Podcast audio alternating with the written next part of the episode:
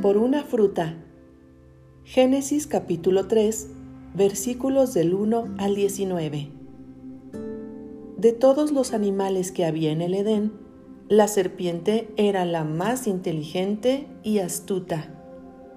Un día, la serpiente se arrastró hasta donde estaba la mujer y la engañó diciéndole, Tú no tienes que obedecer a Dios puedes comer la fruta de ese árbol que está en medio del jardín. No morirás. Entonces, la mujer caminó hacia el árbol. Ella no sabía qué hacer, pero al final tomó una decisión. Ella tomó una de las frutas y comió un pedazo. Luego llevó la fruta a Adán y le pidió que comiera también. Tan pronto los dos comieron un pedazo de la fruta, sintieron como si una nube estuviera sobre ellos.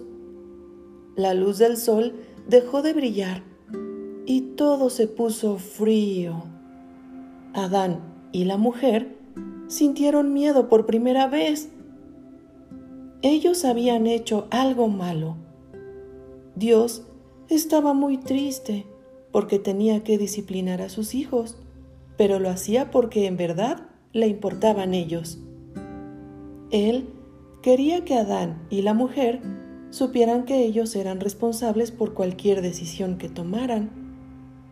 Algunas decisiones pueden hacernos mucho bien, pero otras pueden causarnos mucho dolor. Gracias Señor por tus enseñanzas.